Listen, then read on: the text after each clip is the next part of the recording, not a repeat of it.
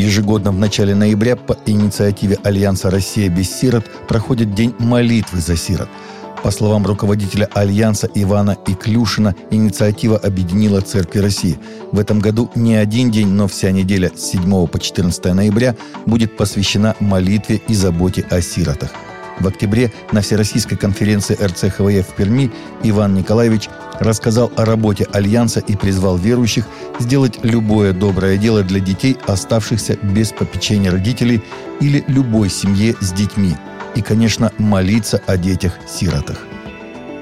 В России проходит четвертый форум приумножения. Форум проходит с 3 по 6 ноября в Санкт-Петербурге – в 21 году община евангельских христиан-баптистов на Поклонной горе отмечает юбилей – 60 лет с начала богослужения в здании Санкт-Петербурге, и там проходит форум приумножения на северо-западе России.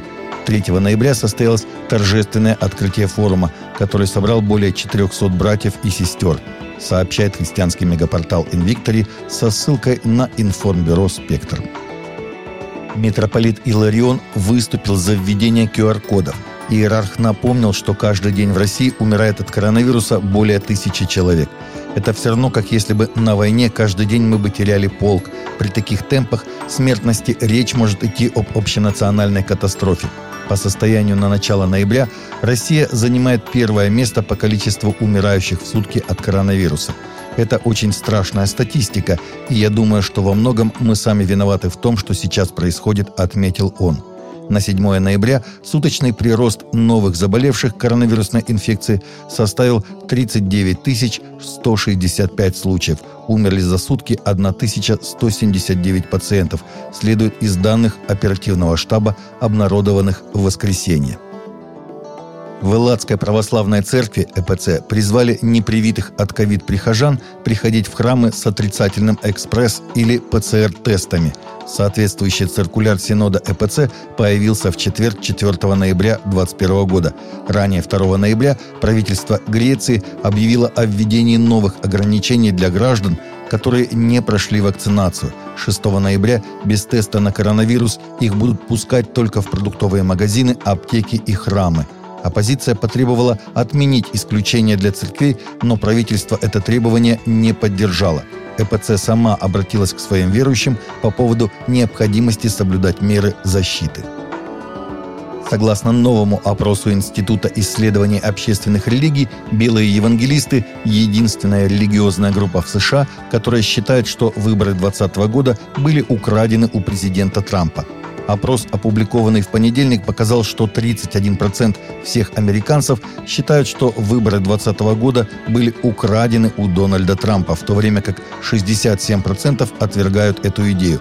Но среди белых евангелистов вера в украденные выборы весьма популярна. Ровно 6 из 10, 60% белых евангелистов считают, что это так и было. Их число значительно выше, чем у белых католиков – 40% белых основных протестантов 37%, испаноязычных католиков 19% и чернокожих протестантов 18%.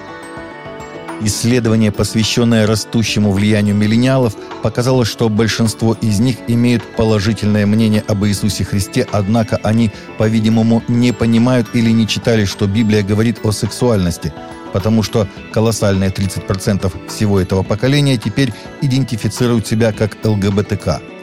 62-страничный исследовательский отчет под названием «Новые идеи о поколении растущего влияния. Миллениалы в Америке» Джорджа Барна был проведен Центром культурных исследований при Христианском университете Аризоны – течение некоторого времени американцы отворачивались от представления о том, что существуют абсолютные моральные истины. В этом смысле миллениалы возглавляют общество, отмечается в исследовании.